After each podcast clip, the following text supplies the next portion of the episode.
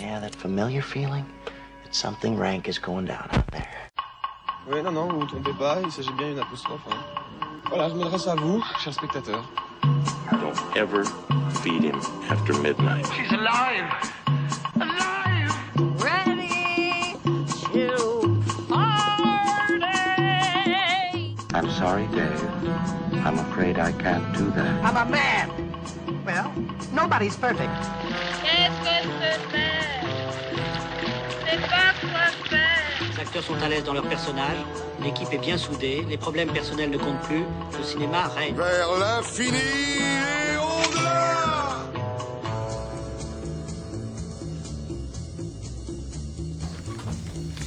Bonsoir et bonne année. Faut pas lui dire, c'est le titre de la comédie tristement spoilée hier soir sur le plateau du Grand Journal par Victor Robert. Ça tombe bien parce qu'on parlera pas du film et que nous ce soir euh, on vous dit tout. On vous dit tout de Peterson, le nouveau Jim Jarmusch. On vous dit tout aussi de Nocturnal Animals, le second long métrage du styliste Tom Ford. Pareil pour Assassin's Creed. On vous révélera les dessous de McDonald's dans le fondateur et ceux de la traque de Pablo Neruda au Chili. Puis on partira en Asie, au Cambodge d'abord avec Diamond Island, puis au Japon où on cherchera l'amour dans Your Name. Extérieur nuit, c'est parti. ああ。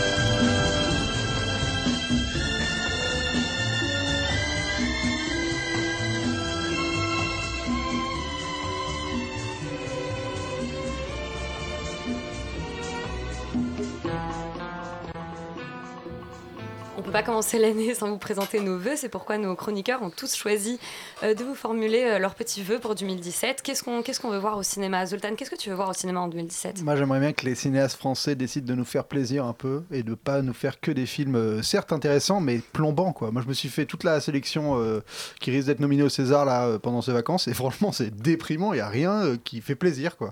Donc, s'il peut y avoir des films autres que des comédies idiotes, euh, mais des films intelligents, mais euh, qui ont la volonté aussi de faire du bien. Que des films sur, euh, sur le divorce. Voilà, oui, non, mais Ou le tout. chômage. mais tout, ou, ou la sodomie avec des vieux et tout ça. Enfin, pardon, mais je, je sors de rester vertical et ça m'a. ça m'a vraiment fait mal. Spoilons pas les Guéraudy. Qu'on retrouve pourtant dans de nombreux classements, Reste vertical, Oui, oui, oui. oui. de fin d'année. Il y en a qui aiment. hein. Est-ce que quelqu'un a un vœu pour euh, les séries télé? Moi j'en ai un en tout cas, c'est la saison 2 de, de Sense8, c'est ce que j'attends le plus euh, cette année. Euh, Il y a eu l'épisode de Noël qui était euh, deux heures de, de, de partouze, mais, euh, mais c'était très sympa et je pense que la saison 2 a moyen de... Peut-être pas de nous présenter seulement de la partouze, mais en tout cas de, de tirer l'intrigue de- d'une saison 1. qui Elisabeth, était pour l'année fort 2017, C'est une vous souhaite deux heures de partouze. C'est une escroquerie. C'est pas beaucoup sur une Sense8, année. C'est ouais, c'est pas- c'est vrai. c'est pas beaucoup. c'est pas beaucoup, c'est vrai que pas Deux heures sur une année, c'est pas énorme. Enfin bon, chacun on, aura, on aura 10 heures, voire 12 heures, je crois, avec la saison 2, donc c'est pas si mal. On a aussi la saison. Pardon? N'enchaînez pas les épisodes. Oui, n'enchaînez pas les épisodes, c'est du ils Netflix. vont, mais- ils, vont, ils vont prendre des vrais acteurs qui savent jouer ce coup-ci ou, euh, ou ils Oh, gardent leur Zoltan, cast tu veux qu'on parle, de, euh, tu veux qu'on parle des séries que tu aimes bien et qui sont très mauvaises, comme comme Stranger Things Ah oui, c'est vrai. On Mais- attend avec impatience la saison 2. Non, ça, pourquoi je l'attends pas, tu vois? Non, Saison non, 2 de Stranger Things, si elle pouvait ne pas exister, ça ne me dérangerait pas. Bah ouais, c'est vrai que c'était assez, euh, c'était une, une série assez euh, décevante malgré tout ce qui avait été dit dessus, je trouve. C'est extrêmement mauvais. mais ne parlons plus du passé, 2017, année du reset. On, peut, on peut attendre, espérer que la saison 3 de Twin Peaks ne sera pas décevante, même si. euh, Oula, ouf. Ouais, même bah non, mais si, moi je préfère pas regarder. hein. Ouais. Ouais, Ou alors on peut espérer que le projet va être abandonné, que David Lynch va revenir et que ce sera euh, peut-être pas Autre chose 2018. et pas Twin. Peaks. ouais. Personne Oh, n'attend le. Luc Besson du coup de cet été? Oh là là là là. Euh, alors, pourquoi pas Moi, j'allais dire, en tout cas, si c'est intéressant parce que pour une fois, bon, c'est une adaptation d'une BD, mais enfin, c'est pas euh, un blockbuster euh, qui reprend une franchise de il y a euh, 20 ou 30 ans. Donc, quelque part, c'est déjà, c'est déjà pas mal. Cette année, on a que deux films sur 30, euh, gros blockbuster américain, qui ne sera pas une, euh, un sequel, prequel, reboot et Et autres. en général, le pire, c'est que ça marche pas du tout, parce qu'on se rappelle de ce qui est arrivé à Tomorrowland. En général, quand ça se lance, quand c'est un, un one-shot, euh, enfin, j'ai un film qui, qui n'appelle pas de, de, de sequel et qui, euh, et qui n'est pas une, voilà, une reprise d'une franchise, c'est c'est un flop. euh, c'est un flop intégral. Je crois que cette année, il y a le Dunkerque de Nolan et le James Gray, le, la Lost City of Z ou quelque chose Ouais, comme ça. Lost City of Z, ouais. Ouais, qui est genre les Et deux le- films originaux de l'année. Et le Scorsese, qui va sans doute être. Donc finalement, euh, on souhaite Mais- aux gens d'aller voir des gros films en salle. Mais James. Gray avait, euh, enfin là le, le- le pitch du prochain film est une, une- une histoire vraie qui se passe dans les années 20, enfin adapté, inspiré d'une histoire vraie qui se passe dans les années 20, il avait été question que James, que James Gray fasse un film qui se passe dans l'espace à une époque. Donc euh, c'est j'ai hâte de voir. hein. euh, Mais c'est la- peut-être dans l'espace. Mm, bah, c'est un crois- film dans les années 20 inspiré d'une histoire vraie. Mais euh, non, non, mais euh, enfin, il serait intéressant de savoir euh, où est passé ce projet parce qu'il était quand même déjà euh, bien avancé et c'est celui-ci qui sort le premier. Mais un jour, on verra James Gray euh, faire un film sur, euh, sur, euh, sur les astronautes. Donc euh, Et ça, peut être intéressant. peut-être notre vœu pour euh, 2018. 2020. Non, et moi j'ai juste un, un vœu. Enfin, c'est euh, début février ou mi-février, il y a un film qui s'appelle euh, Compte tes blessures, qui est le premier long métrage de Morgan Simon avec Kevin Azaïs notamment et Monia Choukri, qui à mon avis va être très bien. Voilà, donc euh, on en attend, reparlera euh, on attend, on attend. certainement et c'est un de nos vœux pour 2017. On va tout de suite passer au breaking news de Camille. Il n'y a pas de jingle, hein, donc Il y a un jingle normalement. Mon jingle. Jingle Ah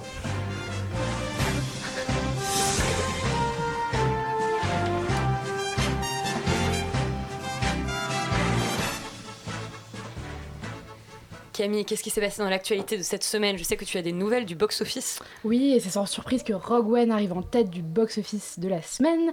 Le spin-off de Star Wars a cumulé plus d'un million d'entrées cette semaine et cumule à lui seul plus de 4 millions d'entrées depuis sa sortie. Il est suivi par une autre production, euh, Disney, Vaiana, la légende du bout du monde, avec 885 000 entrées. Et euh, la troisième place, euh, c'est Passengers qui la décroche, film de science-fiction avec Chris Pratt et Jennifer Lawrence qui cumule 630 000 entrées et dont on parle ce soir, Elisabeth? Non, on n'en parle pas ce soir. Ah. Parce que c'est pas très bon. Ah, On peut parler des mauvais films, Elisabeth, pas 2017, des tu sais. En tout cas, parler de, mauvais- de parler, mauvaises nouvelles, puisqu'aujourd'hui, c'est l'enterrement de. le double enterrement de Debbie Reynolds et de sa fille Carrie Oh, Fisher. c'est bon, 2016, on passe là, c'est pas. Non, mais quand même, il faut y revenir. Bon, on vous apprend rien. La mère et la fille sont décédées à seulement un jour d'écart. Debbie Reynolds, inoubliable dans Singing in the Rain, n'aurait pas supporté le décès de sa fille. C'est ce qu'a déclaré son fils Todd Fisher. L'actrice de 84 ans a succombé à un AVC. On rappelle que la mythique interprète de Princesse Leia est morte la semaine dernière des suites d'une crise cardiaque.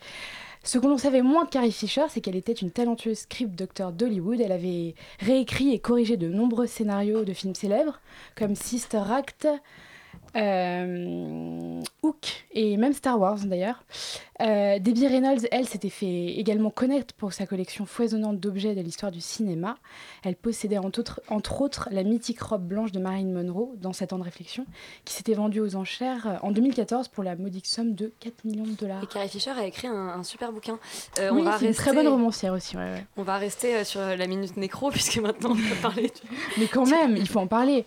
Bah oui, Michelle Morgan, qui est la légendaire actrice de Quai n'est plus. Dans le film de Marcel Carnet, elle avait inspiré à son partenaire Jean Gabin l'une des phrases les plus célèbres du cinéma T'as de beaux yeux, tu sais. Mais Michelle Morgan, c'était aussi de grands rendez-vous manqués avec Hollywood. Pour son film Soupçon, Alfred Hitchcock lui préfère Joanne Fontaine, car l'anglais de Michel est insuffisant. Et oui. Et plus tard, c'est Ingrid Bergman qui obtiendra le rôle principal dans Casablanca, un rôle qu'il avait qu'on avait pourtant promis à l'actrice française. Michel, Michel Morgan est décédée à l'âge de 96 ans. Et puis on a un petit clash de la semaine qui fait toujours. euh, Toi, tu parles d'injustice, euh, moi je trouve ça plutôt Mm. amusant. C'est amusant, mais c'est quand même injuste. Oui, le FN s'en est violemment pris à Lucas Belvaux, ou plutôt à son dernier film. Euh, chez nous, qui relate le quotidien de Pauline, une jeune infirmière dévouée qui se présente aux élections municipales de sa ville sous l'étiquette d'un parti extrémiste, le Bloc patriotique, un parti qui fait évidemment allusion au FN. Euh, c'est une idée qui n'est pas au goût du parti de Marine Le Pen, euh, comme l'explique Steve Briouat, maire FN d'Hénin-Beaumont, dans un tweet assassin. Pauvre Marine Le Pen, qui est caricaturée par ce pot à tabac de Catherine Jacob. Catherine Jacob qui joue le rôle de Marine Le Pen. Un sacré navet en perspective. On rappelle par ailleurs qu'aucun élu FN n'a encore vu le film, puisque Chez nous, de Lucas Belvaux, sortira sur vos écrans le 22 février prochain. Et on termine quand même avec une bonne nouvelle, puisqu'on disait 2016, on va l'enterrer euh, définitivement et. Oui, oui, Elisabeth, euh, la bonne nouvelle, c'est le record de fréquentation des salles de cinéma en 2016. Euh, 213 millions de spectateurs ont fréquenté les salles de cinéma en 2016, c'est 6,6% de plus qu'en 2015. Et notons que la comédie française, et ça c'est spécial dédicace pour toi Zoltan, a toujours la cote, puisque les trois plus gros succès français de l'année sont Les Tuches 2, Le rêve américain, d'Olivier Barou, Camping 3, et Radin de Fred Cavaillé. Et on est avec ravis. J'ai cru qu'il allait avoir mon film préféré dans le top 3. Tamara, et- ouais, Tamara Il y a des trois films non, préférés là dans le top Tamara 3, est non pas là, non.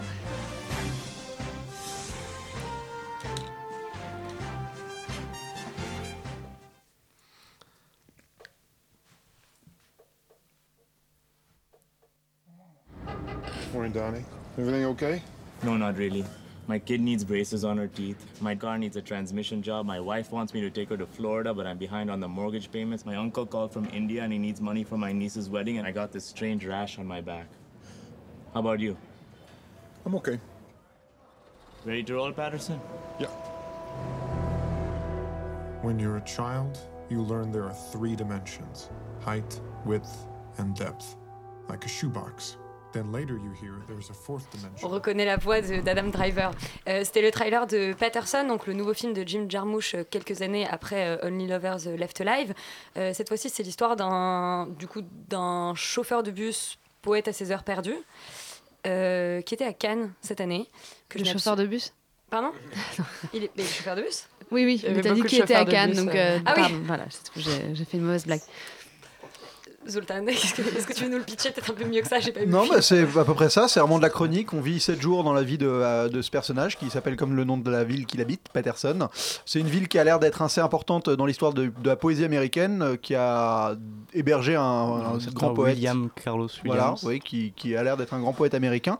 Et donc, euh, notre petit Patterson vit de ces journées euh, qui sont un peu lambda, dans le sens où il n'y a pas de. Alors, c'est un film qui exclut toute dramaturgie, sauf à un certain moment, et d'ailleurs, on, en, parlera peut-être, mais je vais trouver ça presque dommage, qui est vraiment dans l'ordre de la chronique. On va vivre du lundi, vendredi, enfin lundi, mardi, mercredi. euh, Vraiment au jour le jour, on a des espèces de gimmicks qui vont revenir, le- les réveils avec sa, sa, fiancée dans le lit qui est toujours filmé de la même pareil, qui nous, donne une espèce de régularité à, à la à la petite vie tranquille de ce mec qui euh, conduit son bus, euh, promène son chien et écrit de la poésie quand il a un peu de temps. Et voilà, donc c'est un, c'est une balade. Moi, je, je la compare souvent à une, à une chanson folk. Enfin, une balade euh, vraiment que tu vas écouter avec des refrains qui reviennent comme ça. Et ça, ça a du sens parce que tu as envie de lui en donner. Et ça, si, si tu veux le regarder sans sens, tu peux aussi très bien le, le vivre euh, comme ça. Donc ça veut, ça veut dire que la répétition, il n'y a pas, y a pas d'évolution? C'est Il y a, y une, il y a une évolution, mais euh, à mon avis, euh, enfin moi j'ai pas vu les autres films de Jarmusch à part Lovers Left Ouais, Alive. non plus, donc, enfin, et je pense que dans les deux cas, il a vraiment un travail, sur, un, un travail sur le temps et sur, euh, et sur l'attente. Et euh, là justement avec, euh, avec cette, euh, cette forme chronique, ben, la répétition amène euh, quand même des évolutions. Et justement, en fait, c'est, tu parlais de sens. Bah, c'est ça qui est un peu à la fois intéressant et piégeux, c'est que tu vas te mettre à chercher du sens dans les moindres détails. Même, et d'ailleurs, il s'amuse à lancer des, à lancer des pistes euh, qui finalement n'aboutissent pas. Oui, oui, mais c'est parce que voilà, dans cette forme-là, tu vas, tu vas t'accrocher à tout pour voir à quel moment justement il y a une dramaturgie parce que tu es dans un Et au moment où ça arrive, j'ai presque été déçu, moi. Enfin, Ouais. Tu vois, quand il y a le plan qui s'attarde sur ce fameux objet qui est un, un peu important, et on se dit, ah merde, c'est un setup. euh, et là, on, on- quand on se rend compte qu'il y a un payoff au, au truc, et là, j'ai presque été déçu. Je me dis, c'est bête, t'avais avais évité ça tout le long. Tu vois, le coup du chien avec les mecs qui lui. Mhm. Il promène son chien, et les mecs qui lui disent, fais gaffe, il y, a des- il y a des voleurs de chiens dans le coin. Et tous les soirs, il laisse son chien devant le bar. Et donc, on. Tu, te dis, bon, bah, il va se passer un truc ou pas, et, et donc t'anticipes sur deux choses. Au final, les choses n'arrivent ou n'arrivent pas, et qu'au moment où ça arrive, t'es presque déçu qu'il soit tombé dans, la vraie dramaturgie. Quoi. Tu te dis que ce côté chronique était, vraiment intéressant et agréable. Et après, il y a aussi une très très belle illustration de la poésie. Ça, si on peut en parler aussi, je pense que c'est important. C'est-à-dire que le personnage écrit et les poèmes sont lus à voix haute euh, pendant qu'il les écrit et sont affichés à l'écran, ce qui donne une, ce qui permet vraiment de les lire et de les interpréter euh, de manière euh, bah, hyper vraiment réelle parce que on n'est pas bafoué par les sous-titres qui vont nous traduire la- le truc ou, ou par le son qu'on va pas bien. C'est vraiment on peut les lire et, euh, et c'est vraiment des beaux poèmes qui, qui sont pas en rime, qui évoluent sur un objet du quotidien, qui va terminer sur une déclaration d'amour à, à- à la femme qu'il aime. C'est c'est vraiment une- un bel hommage à la poésie qui est pas un art, une- un art littéraire hyper abordable et je trouve que dans ce film il y a une vraie volonté de, de le rendre Ouais, c'est quotidien. quoi. étonnant, c'est justement du- enfin, vraiment le- la poésie, euh, de la poésie prosaïque du degré zéro et pas de, pas de fioritures, ce qui va finalement assez bien avec le film dans son expression.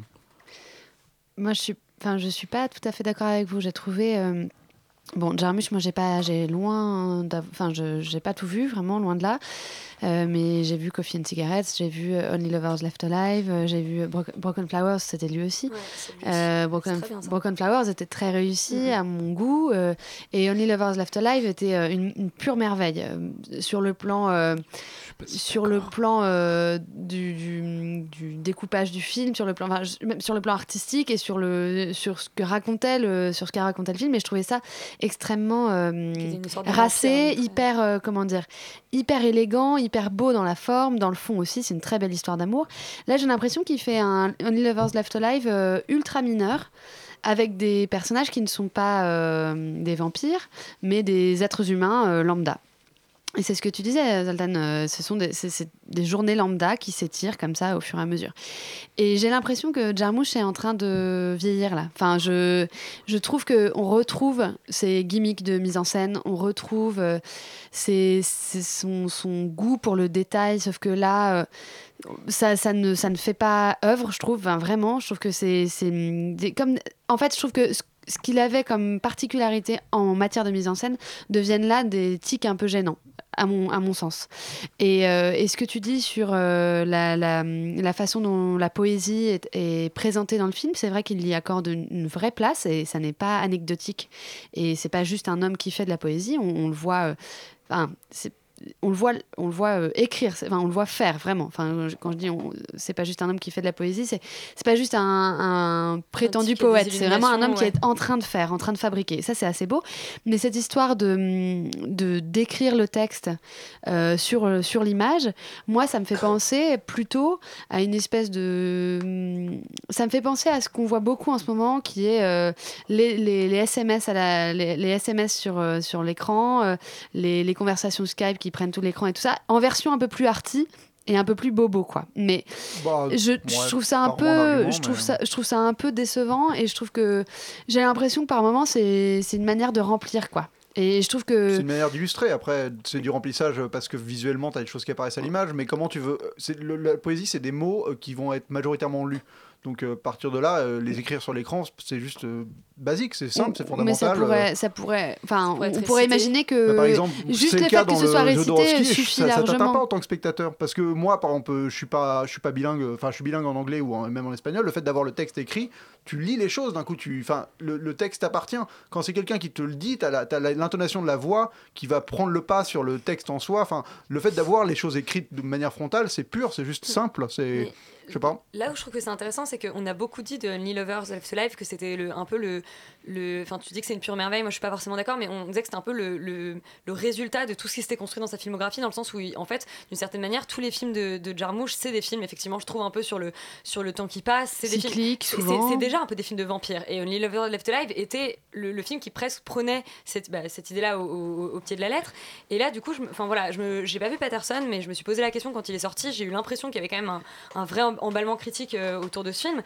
Et, et- et voilà, et je me suis, je me suis un peu demandé. Euh, bon, voilà, vi- visiblement, c'est le retour au caractère cyclique euh, C'est pas cyclique, moi je considérais pas ce film comme cyclique parce qu'il n'y a pas un, Bah. un rapport de retour au début ou de quoi que ce soit, c'est un, juste il y a un côté monotone dans le sens où on va pas essayer de te vendre une histoire, on va te vendre un quotidien. Donc euh, c'est pas, c'est pas, dans l'idée, ça tourne pas en rond. Il y a- y a- on n'est pas dans, dans un rapport et cyclique. donc, on, est sauvé de l'ennui par la, par la poésie et le. Par la simplicité de la chose. Enfin, moi, pour le coup, il y a le côté où cette ville t'habite et tu, tu vis euh, une journée avec un mec. Et je trouve ça hyper intéressant de, de- vivre des hein. moments. euh, mais non, mais de vivre des moments euh, intimistes avec un personnage qui, qui, ont, qui ont pas lieu à véhiculer forcément quoi que ce soit, ou, ou que ce soit aussi à toi de décider à quel moment quelque chose va te toucher et quelque chose va, va te passer à côté, quoi. Non, mais c'est pas antithétique avec le fait que ce soit cyclique. Mais je pense pas que ce soit moi, cyclique, ça- moi, Pour moi, ça l'est. euh, non pas sur le, le- sur le fait que la semaine va recommencer, mais sur le fait que chaque jour recommence selon le même motif. Enfin, oui, euh, c'est vrai que là-dessus, oui. Et, d'ailleurs, du coup, pour moi, enfin, mon bémol euh, personnel, c'est que je me suis un peu ennuyé quand même. Et euh, On par peut s'ennuyer à- en écoutant du folk et c'est beau quand même. Tout à fait, tout à fait. Euh, Only Lover Left Alive, j'étais vraiment très très Mais bon, énervé. après, il y a- en il y a un discours sur l'art Ah, mais- énervé Pourquoi t'étais énervé? Parce que il m'a il m'a ennuyé de, de vide et donc je n'étais peut-être pas réceptif euh, à l'époque. hein, c'est très subjectif, mais ça, je l'ai je l'ai vraiment trouvé vide euh, d'un point de vue scénaristique et sur le coup ça m'a pas plu. Faudrait peut-être que je le revoie. Mais on retrouve les mêmes plans, du- le, plan du début du film et le plan de la fin du c'est film dans Patterson est le même, et c'est aussi le même dans Lee Lovers Left Alive. Enfin, je pense vraiment qu'il y a On va faire une étude comparée. que c'est non mais c'est probablement un- la version la version minorée de ce que pouvait être euh, Only Lovers Left Alive dans son côté très hum, ultra ultra ultra euh, comment dire euh, euh, alors peut-être pas scénarisé mais en tout cas ultra euh, inventif et surtout euh, fictionnel quoi j'ai l'impression que c'est une version ouais plus plus ré- plus réaliste euh, de Only Lovers Left Alive mais Si- sans si le sans le folk, sans le le quotidien et que vous n'avez pas trop peur de vous ennuyer, les voir Patterson. C'est cyclique, Elisabeth. Et on va tout enchaîner sur Nocturnal Animals, qui est donc le, le nouveau film du styliste Tom Ford. Et on, on va justement beaucoup parler de style, je pense.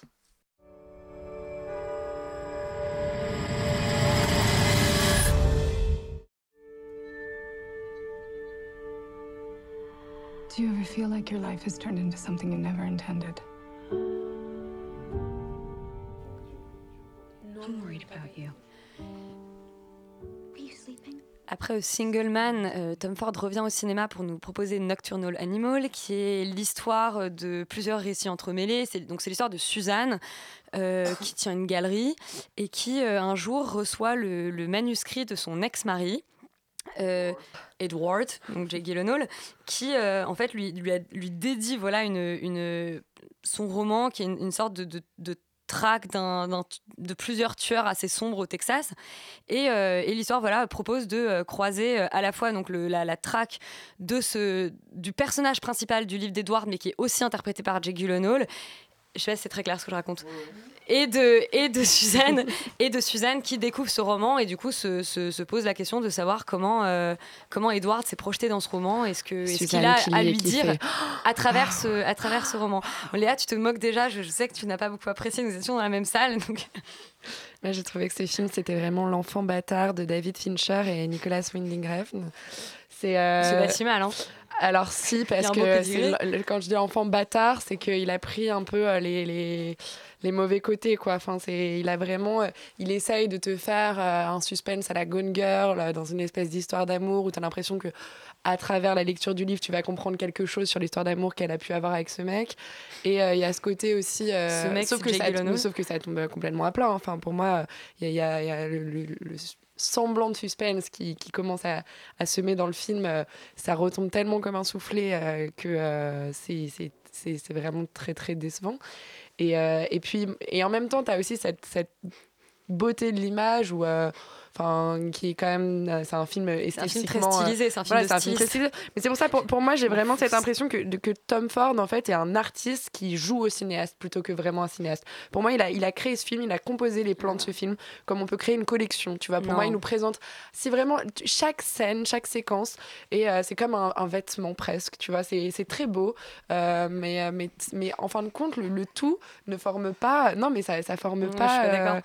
Ça forme pas un film, ça forme pas une histoire, ça prend pas, le scénario euh, marche pas, et, euh, et à la fin tu Ouais, sors, tu t'es autant fait chier qu'à la Fashion Week, quoi. Enfin, charcutier, quoi, parce que t'aurais dit chaque plan est un, est un saucisson. chaque plan est un boudin. Je trouve, voilà, je, trouve- je trouve, je trouve le- l'attaque un peu, enfin, je trouve ça un peu, euh, un, un peu trash parce Le que pâté en croûte de le- la fin est génial. à la, à la limite, j'aime j'aime beaucoup The Single Man, mais je trouve qu'on pouvait lui reprocher ça. Il y avait quelque chose de vraiment, euh, on, on- on sentait que c'était que c'était un, un travail de, un travail d'esthète et qu'il y avait presque un, un- un rapport un peu. euh, bah voilà, plus un rapport de styliste qu'un rapport de, de, de vrai cinéaste, ou en tout cas de, de narrateur.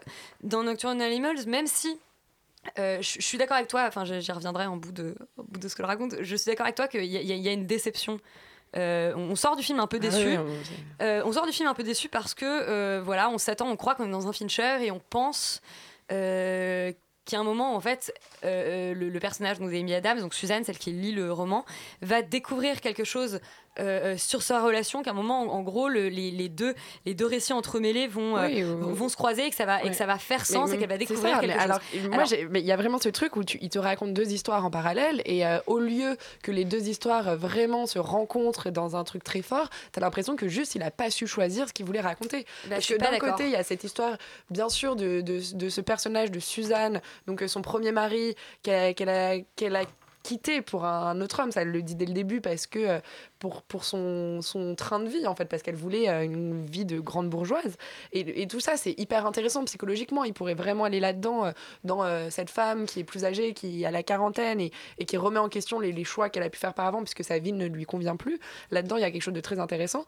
Même dans le, le livre, qui est l'autre histoire du film, dans cette euh, espèce de, de course-poursuite, enfin de, de, de thriller un peu Far West, un peu euh, dérangeant, un peu. Ça se passe au Texas, alors ouais, mais non, mais c'est un peu dérangeant, un, peu, un peu lynchien presque. Ouais. Tu vois, les personnages sont quand même euh, très borderline. euh, Tu, tu sais jamais quand est-ce que ça va se retourner. Et sauf qu'en fin de compte, ça ne se retourne jamais. Les deux histoires ne se croisent absolument pas, à part euh, Amy Adams dans son bain et dans sa douche et dans son jacuzzi et sous la pluie. Et euh, tu, dès qu'il y a de l'eau qui lui coule dessus, elle fait. un peu trop. Il y a un peu trop de scènes de lecture de, de, de, de Amy Adams qui euh, réagit à ce qu'elle lit dans le roman. Euh, il n'empêche que je trouve qu'il y a quand même, il y a déjà il y a, une, constru- une construction des personnages qui est, qui est assez intéressante. Le personnage, le personnage de, de Amy Adams, c'est vraiment un personnage qui, effectivement, dès le départ, euh, euh, elle nous dit voilà, j'ai quitté, j'ai quitté euh, mon, mon- mon homme pour un autre. Elle- on a l'impression qu'elle nous présente tout et finalement, au fur et à mesure du livre et à travers, et contrairement, enfin, je pense à ce que tu dis, on, on découvre des choses sur elle à travers la, à travers la lecture du roman, par exemple. Toute l'idée de la fille, ça c'est assez intéressant parce qu'en fait, on, euh, Oui, la- mais la c'est pas lecture du roman. On- on la voit- on la voit assez à exploitées, 30 mais ce qui là où c'est intéressant, c'est quand même que la lecture du, ro- le- du roman commence assez tôt dans le, dans le film, donc en fait, à un moment où on ne connaît pas encore le personnage. Et, et, et, du coup, et je trouve que en fait, c'est ça le, le passage le plus intéressant du film, c'est cette scène absolument géniale d'ouverture du roman qui est donc. euh, euh, donc en fait. Elle et, et son, et son, son mari et sa fille roulent de nuit et en fait sont, sont Oui, attaqués alors par il faut préciser parce qu'on n'a pas précisé ça, c'est que dans le, le roman, donc Jacques Gyllenhaal joue son propre rôle qui est le personnage principal du roman, Mais mais, sa femme est euh, une sorte de sosie en fait de Amy Adams. Et euh, Ouais. c'est aussi la projection, c'est aussi la projection que Amy Adams fait euh, en lisant le roman. Elle imagine que la femme du elle imagine le personnage principal en tant qu'Edward et elle imagine la femme euh, de Edward comme une nana qui lui ressemble énormément. Et, et je, trou- je trouve que le, le- effectivement c'est là où la première partie est la plus intéressante, c'est que en fait on, on, on connaît pas encore la vie de la vie de Suzanne et du coup on, on essaye d'imaginer à travers ce qu'elle ce que- ce qu'elle voit dans le roman la, la, la part auto- la part autobiographique et ça c'est vraiment intéressant. Après euh, je, je, je- trouve que c'est quand même je, pense que Tom Ford en fait est un metteur en scène contrairement enfin à ce que ce que tu penses. Je pense que c'est un je pense que c'est un cinéaste. Euh, malgré tout effectivement c'est un petit peu décevant. C'est certainement en partie décevant parce qu'en fait l'histoire racontée dans le roman est pas très intéressante. C'est à dire que et effectivement ce serait ce serait un roman policier. Il y aurait pas euh, le, tout le croisement euh, au- au- autour de cette idée de la, de, de la, de la biographie de la part fictionnelle. Le- l'histoire en tant que telle qui est racontée est pas, est pas intéressante. Mais bon je, je trouve que- je trouve quand même que euh, sur un bon c'est pas un monument mais c'est un Non, mais c'est très très beau, mais c'est comme, euh, enfin, tu vois, c'est comme une, une robe de, de défilé de mode. Tu Non, trouves ça très très beau euh, sur, euh, sur le catwalk, mais t'as pas forcément envie de la porter tous les jours, quoi. Bah, moi je vous conseille d'aller enfiler cette euh, jolie robe euh, au cinéma pour euh, Ouais, mais alors juste pour une soirée, quoi. Mais euh, vraiment, après, tu, tu, tu la, tu la rapportes au magasin et puis euh, tu, Tu la la loues, ressors quoi. plus, quoi. Tu la loues la robe. tu la loues voilà on va tous marquer une coupe euh, une petite coupure musicale Oui, avec une chanson qui s'appelle Pennies from Heaven, qui est dans le film Le Fondateur de Johnny Hancock, dont on parlera tout de suite après la pause.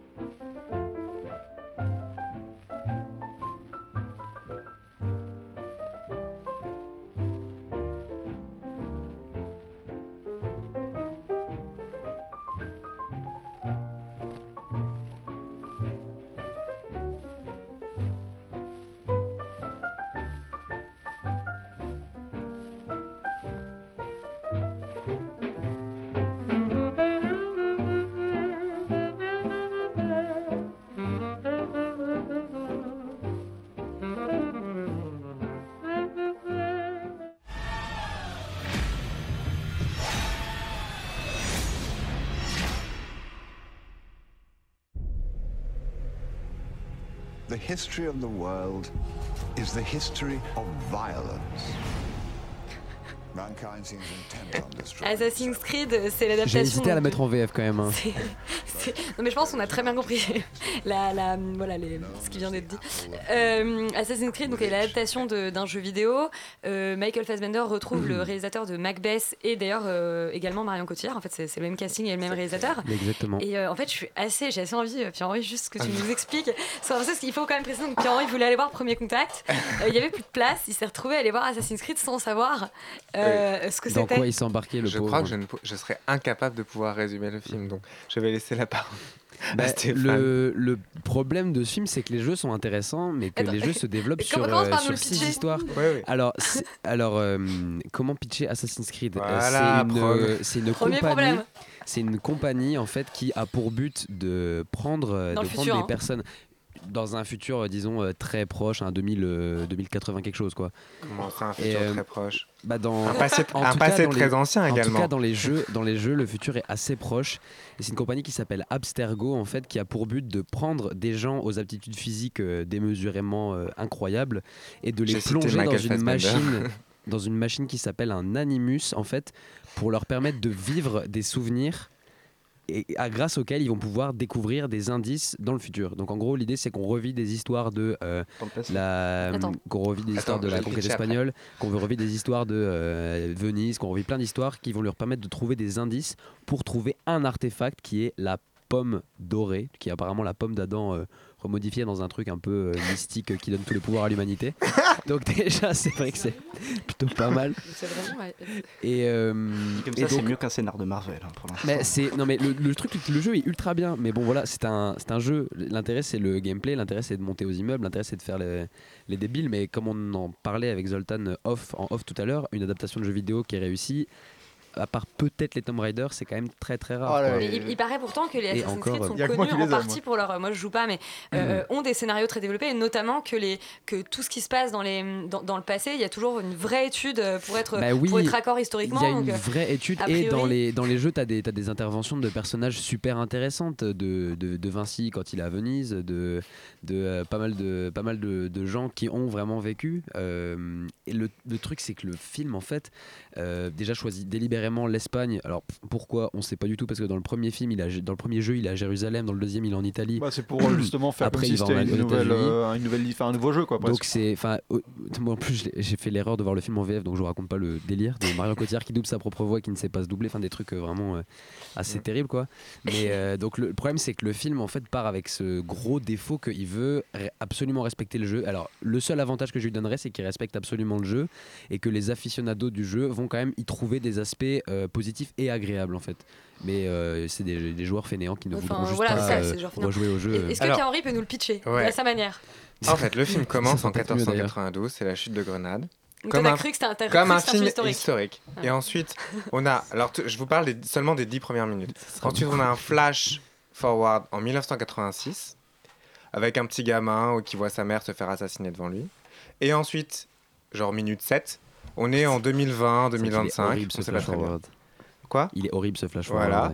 ouais. Et on, a, on comprend qu'en fait, le petit gamin, c'était Michael Fassbender. Et qu'en fait, Michael Fassbender est le, le petit petit fillot, comme dirait Les visiteurs.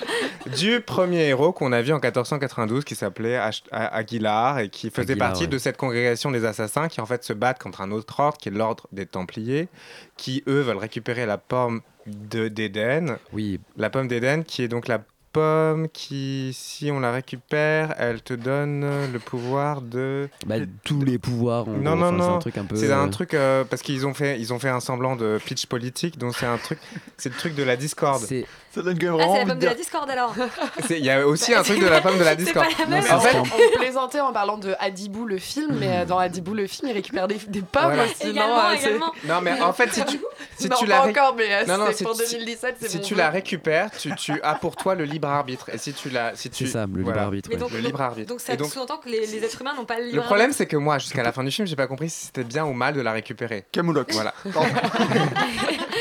Pardon. tu vois Et j'ai une question, Bah, et- qu'est-ce que Michael Fassbender fait là-dedans? Parce qu'on sait qu'il En fait, mais je te dis, Michael Fassbender, c'est le petit, Parce que petit Marion fillot. Cotillard, c'est normal. Et en fait, le problème, c'est que la pomme d'Éden, dans le futur, on sait, enfin, les gens qui sont dans le futur savent pas où elle a été planquée. Et en fait, le job de Michael Fassbender, ça va être de revivre par l'animus là, dans la peau de son ancêtre. Oui. Donc 1492. Et parce que son ancêtre avait pour mission dans la vie de récupérer cette pomme d'Éden qui était cachée dans, chez le sultan de Grenade. Oh. Tu vois Mais c'est une pomme ou une grenade que on cherche C'est une, petite- c'est une petite boule, Mais à- non, mais une petite boule. On se moque, on se moque beaucoup, mais Justin Kurzel, on, on lui, on, on- l'aime, on l'aime pas, mais je veux dire, dans, dans- au moins dans Macbeth, il y avait des, il y avait des tentatives visuelles. Bah là, il y a des tentatives visuelles, c'est-à-dire que le futur. Alors, quand même, gros éclat de rire quand Marion Cotillard apparaît à l'écran, parce que Marion Cotillard, elle joue la nana qui a conçu l'animus. D'accord. Tu vois. Donc, c'est une fille intelligente, indépendante, manipulatrice. Du coup, qu'est-ce que tu lui fais? Tu vas lui couper les cheveux au carré. Tu lui fais, tu l'éteins en noir, genre très strict comme ça, parce qu'elle voilà, parce qu'elle tombe, elle est quand même un peu amoureuse du type. Temps, hein. voilà, qui est son joujou, qui va lui permettre de récupérer cette pomme. Avec son père, qui est aussi lui manipulateur, parce qu'il y a aussi un Attends, le- elle est amoureuse de son père ou le père est amoureux de je courais moi, je Non, ça va pas jusque. En fait, le père, le père, le père, c'est le directeur de la fondation, et elle, c'est elle qui, c'est elle qui a créé euh, l'animus. C'est une fifi à papa C'est finalement. une petite fille à papa. Et donc, elle a une espèce de pantalon taille haute, un chemisé en soie, parce qu'elle est très stricte comme ça. Et, euh, et le père, c'est Jeremy Irons, quand même. Attention. Ah, Très chic, tout ça. Donc, on est dans un futur euh, assez proche du nôtre. Du coup, euh, voilà, on a des meubles de genre de designers assez connus. euh, Enfin, c'est un truc complètement fake, quoi. Avec des néons pour te dire, oh là là. Et en même temps, on est plus ou moins dans un asile. Enfin, bon, on est dans un vase clos. Et le truc qui est vraiment complètement raté, c'est que en fait, tu vois Michael Fassbender en. Il y a des flashbacks entre le passé et, le et ce futur-là.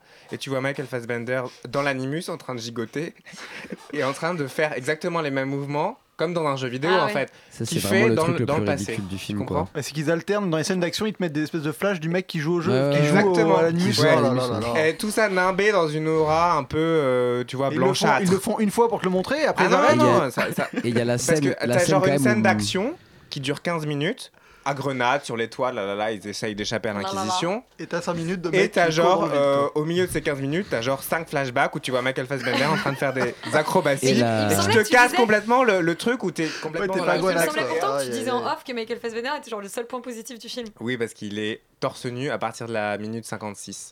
Ah. Jusqu'à la fin. Oui, Il est habillé une heure il est habillé pendant une heure. Bon. Et c'est jamais désagréable d'avoir des gros plans de Michael Fassbender. On vous Voilà. conseillera plutôt de jouer au jeu pour récupérer la pomme crois, ouais. de la Jouer à partir du discorde, 2 d'ailleurs, le grenade, 1 est je ne nul. sais quoi. Ouais, c'est beaucoup plus Euh, clair. on va hein, les enchaîner avec euh, le fondateur, euh, le film qui retrace euh, l'histoire de la création de McDonald's. I know what you're thinking. How the heck does a 52 year old, over the hill milkshake machine salesman build a fast food empire with 1,600 restaurants and an annual revenue of $700 million? One word. McDo après Assassin's Creed. Euh, Stéphane, tu es le seul à l'avoir vu. Est-ce que c'est du, est-ce que c'est aussi du fast-food euh Est-ce que c'est du fast-food film? Je, Non, je, je- comment, comment je peux enchaîner là-dessus le, le fast-food film Fantastic Film Festival? Non, je sais pas. Il y a un concept à, un concept à créer peut-être. Non, bah le fondateur, euh, c'est c'est très bien. Moi, j'avais pas énormément vu de films de John Lee Hancock avant, et là, il réussit le biopic euh, classique très bien sur euh, comment on va vous montrer que Ray Kroc est le pire des connards de la terre et qu'il a rendu un business familial bien sous tout point, euh, absolument horrible. c'est deux frères qui ont créé Parce que pour resituer. McDonald's, pour resituer McDonald's, en fait, Ray Kroc, donc le, le- le fondateur, enfin qui s'est appelé le fondateur euh, par la plus grosse des escroqueries, en fait, a simplement rencontré les frères McDonald's par hasard.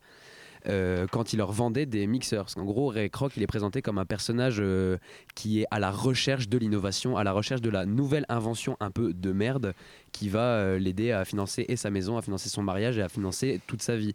Et il est toujours à la recherche de quelque chose d'intéressant. Donc là, en fait, quand on le rencontre dans le film, il est en train de vendre des multimixeurs. Et donc, le discours qu'il donne au début du film, c'est euh, bah voilà, comment vous voulez mixer cinq mixeurs à la fois. euh, si vous augmentez la demande, si vous augmentez l'offre, la, demande suivra euh, inéluctablement. Et il se fait claquer la porte par tous les mecs. Il rencontre les frères McDonald's qui ont leur petit restaurant et qui ont élaboré le concept en fait du fast-food extrême. Parce qu'avant, il y avait des drive-in où les serveuses apportaient avec des plateaux à la fenêtre des voitures. Les repas aux conducteurs et là ils ont inventé le concept de on vient se servir soi-même à la fenêtre du stand et ils ont inventé un procédé révolutionnaire qui est que on réduit la carte aussi à, au strict nécessaire en fait. Un soda des frites et un burger.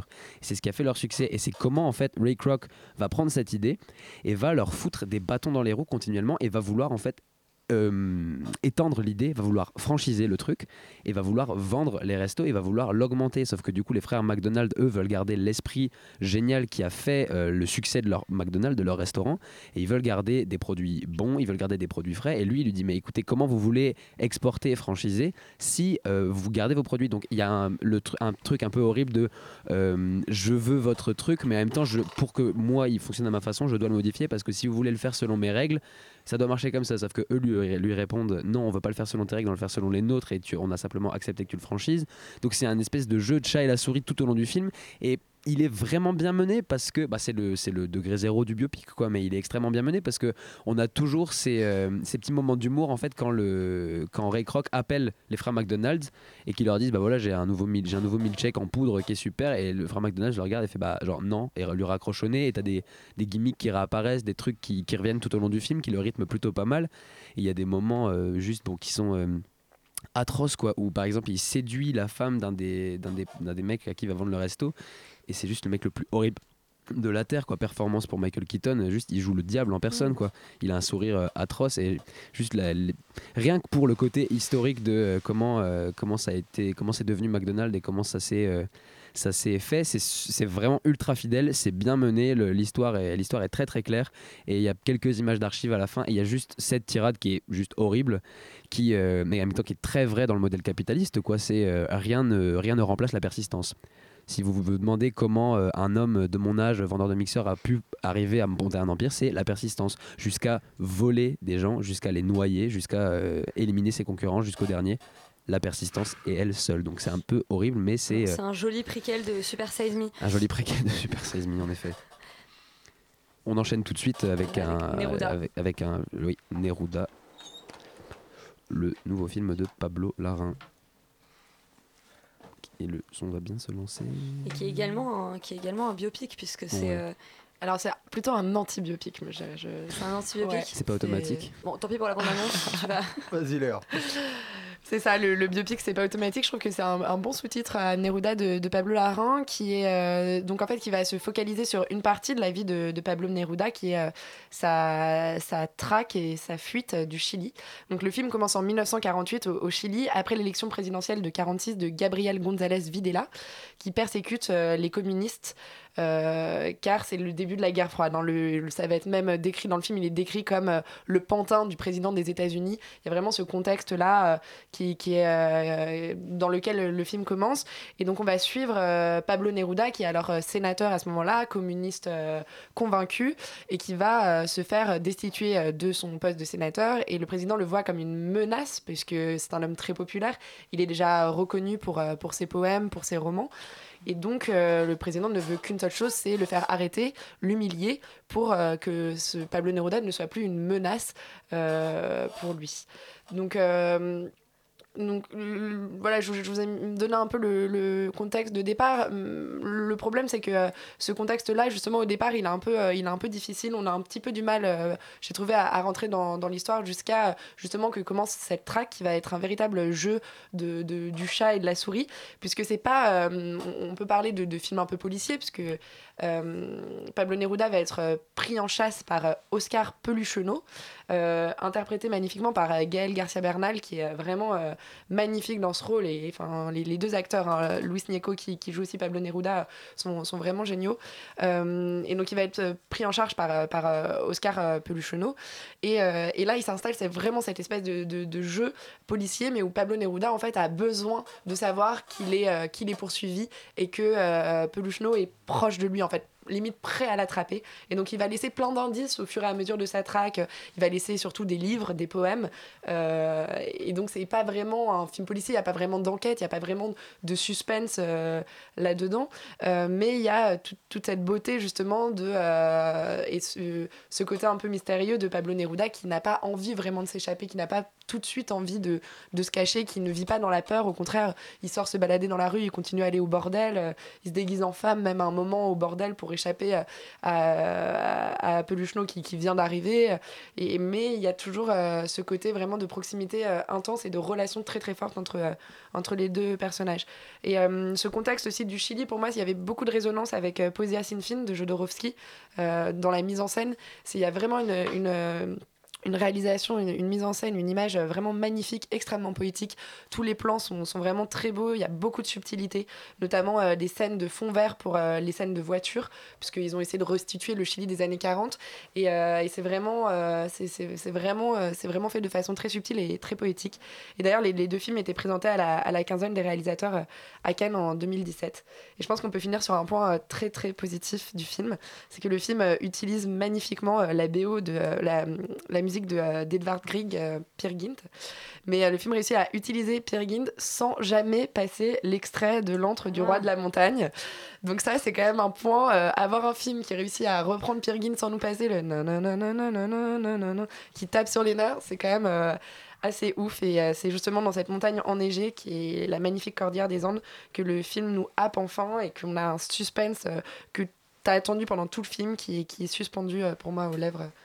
du poète et de la poésie euh, de ce film. Donc euh, courez, euh, courez le voir, je pense que c'est quand même un très beau moment à passer.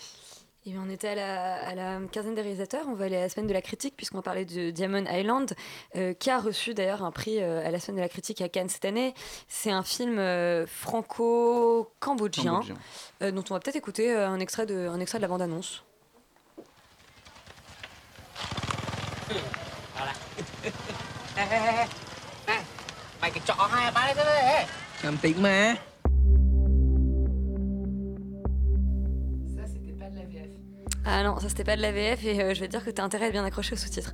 Euh, Diamond Island, c'est donc c'est un film franco-cambodgien qui raconte l'histoire d'un d'un jeune, euh, d'un jeune ouvrier euh, qui quitte son, son village natal euh, pour aller travailler sur Diamond Island. Diamond Island, c'est quoi? C'est une île qui, il y a encore quelques temps... Qui est dans ou à côté de Phnom Penh. Oui, qui est, bah, qui est juste à côté. Enfin, il suffit de Ouais. traverser voilà, un pont. Et, euh, et, et jusqu'à il y a quelques temps, euh, c'était euh, c'était de l'herbe. Enfin, c'était complètement vierge. et ils ont décidé de construire dessus euh, le, le Cambodge de demain. Donc, c'est-à-dire une sorte d'énorme complexe, complexe hôtelier, hôtelier, hyper riche. voilà. Et, et du coup, on suit donc l'histoire de ce jeune homme qui donc déjà découvre ce que c'est que le, le- le- le Cambodge urbain, mais euh, découvre aussi en fait euh, d'une certaine manière euh, sa, sa- sa position sociale et, et a envie en fait de de, de, de mon- enfin je veux dire de disons qu'il prend conscience de ce qu'il est et de, et de ce qu'il voudrait que, que sa vie soit. Donc c'est un mélange de c'est un mélange de teen movie, mais Mm. mais pas que. Je sais pas si tu veux. Alors, euh, je vais juste commencer par dire que j'ai trouvé ça absolument sublime. Ouais, c'était absolument sublime. Parce que, euh, bah, justement, il réussit un portrait euh, d'une jeunesse cambodgienne, à la fois une jeunesse. euh, donc des, des- d'autres jeunes qui sont comme lui finalement qui, qui débarquent un peu en ville pour, euh, pour aller travailler sur ces chantiers où ils vivent dans des conditions absolument, absolument ignobles pour créer la, la future, euh, le futur joyau de, de au- Phnom Penh. auquel ils n'auront pas accès, puisque le Cambodge de demain se fera sans pas eux, et ça on le comprend assez rapidement. Ce qui est assez marrant, c'est qu'en attendant, ils habitent quand même sur place, sur cette Oui. île où les hectares vaudront euh, dix fois plus cher euh, dans deux ans. Et, euh, et à côté de ça, il y Dix a... fois, t'es gentil. Oui, je suis gentil. À côté de ça, il y a une autre jeunesse qui est celle des, des, des habitants de, de Phnom Penh, déjà là, une jeunesse dorée. Euh, et, euh, et ces deux jeunesses se, euh, se fondent un peu dans la, dans la ville, notamment dans, dans la ville nocturne.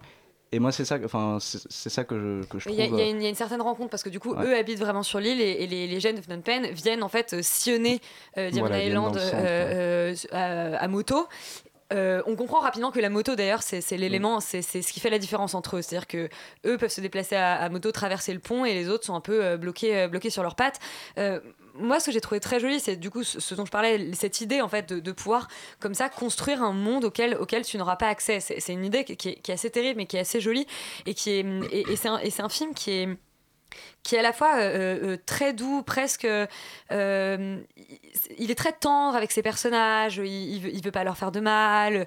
Il, il est toujours à les, regarder avec euh, voilà avec beaucoup de beaucoup de beaucoup de douceur dans leur tout ce qui est euh, toute la partie en fait teen movie parce que lui quand même voilà tombe amoureux. euh, Il y, y a y toute une, une histoire familiale et à côté de ça c'est c'est un film qui est assez qui est assez violent. Euh, euh, sur bon bah euh, le, ce que c'est effectivement d'être- un ouvrier au Cambodge aujourd'hui, mais, mais aussi même sur les sur les rapports entre les personnages. Il- donc il- on, peut peut-être quand même, c'est un, c'est un tout petit spoil, ça arrive très rapidement. Sur l'île, il retrouve son frère qui était parti 5 ans avant, euh, lui aussi euh, travailler, enfin enfin, monter en ville pour, pour, pour travailler comme ouvrier. Sans laisser aucune nouvelle. Sans laisser aucune nouvelle à sa famille, et il retrouve son frère qui en fait aujourd'hui fait partie de l'autre clan, c'est-à-dire que son frère fait partie de, la, de cette jeunesse dorée. Et il y a une. Et, du coup, c'est assez beau cette rencontre familiale, mais c'est en même temps très cruel parce qu'on se rend compte que, que son frère, en fait, euh, même s'il va rien dire dans le film, on ne saura jamais rien de comment il en est arrivé là, de à quoi il tient cette, cette situation sociale plus élevée. Euh, on, on sent qu'il a fait beaucoup de sacrifices, on sent qu'en fait, malgré ça, il est, il est un peu un, un outsider euh, pa- parmi, cette, euh, parmi, parmi ce clan. Et, euh, et c'est un personnage qui ne répondra jamais aux questions de son frère. Mais c'est ça qui est très beau, c'est qu'au final, le grand frère, c'est pas son image, c'est pas Non. du tout son modèle, c'est un espèce de fantôme qui est perdu dans la ville et, euh, et qui est dans, dans, ce, dans cet espace où les lumières sont flottantes. Enfin, à un moment, bon, il disparaît euh, sans, enfin, à nouveau, quoi. Euh, Et il le menace à un certain moment de disparaître. Il, lui- il y a un moment où il lui dit quand même ne pose pas trop de questions, je disparaîtrai il- il- encore. il est jamais- il est lui jamais- fait miroiter un avenir, un un possible avenir aux États-Unis. Il répond jamais aux questions. Enfin, c'est un personnage qui est assez intéressant, qui est assez énigmatique. Et effectivement, on comprend que le, le voilà, c'est c'est pas c'est pas le mentor du héros, c'est pas celui qui va l'accompagner. Le héros, d'une certaine manière, euh, son, son frère l'aide quand même. Puisqu'il il lui propose, il lui propose des pistes, mais il, il va quand même être amené à, se- à se, à se faire lui-même. Euh, je pense qu'on peut aussi dire deux mots, quoi, tout simplement, sur la, la photographie du film et la, et Mm. la bande son qui sont, qui sont juste à, à Ouais, tomber. Euh, la photographie notamment qui euh, prend le parti de, de, de faire. Enfin, c'est très très kitsch en fait, parce que cette, cette île, même si c'est le Cambodge de demain, c'est quelque chose d'hyper kitsch. C'est-à-dire que c'est, on a l'impression d'être dans une sorte de fête foraine en permanence. Que c'est une île au milieu d'un lac avec des sirènes qui veulent empêcher la construction du multiplex? Non, malheureusement, je suis très triste. J'aurais adoré que On ce soit verra ce pas. Diamond Island au pif. Et, alors. euh, ouais, mais non, non, c'est- c'est c'est vraiment un, un- un très, très, très. C'est un premier film en plus, un, un premier long métrage de fiction euh, de, de David Chou. euh, on vous encourage absolument, Absolument, à aller ouais. le voir. Euh, du coup, c'est un film qui n'apparaît sur aucun top de 2016 parce qu'il est sorti Moi, trop c'est tard. déjà, dans- euh, c'est déjà dans mon top 5 de l'an prochain. Ouais, mais c'était 2016. Euh, eh bien, on va rester, on va rester au Japon. On va parler de Your Name, qui est un animé euh, japonais, et on va. eh bien, écoute on- tout de suite d'une oui, petite on va- partie de la besoin musique. mettre la, on n'a pas besoin de, on, on va écouter la, la bande annonce qui comporte du coup euh, cette très jolie musique. Ah bah très bien. Je sais pas, ou alors on écoute la annonce. Musique. C'est parti, c'est parti. Est-ce qu'il y a la musique. Parce qu'il y a la bande-annonce aussi. あの日 Est-ce qu'il y a de la 星が VF 降った日 Ah oui. それはまるでまるで夢の景色のように美しい眺めだった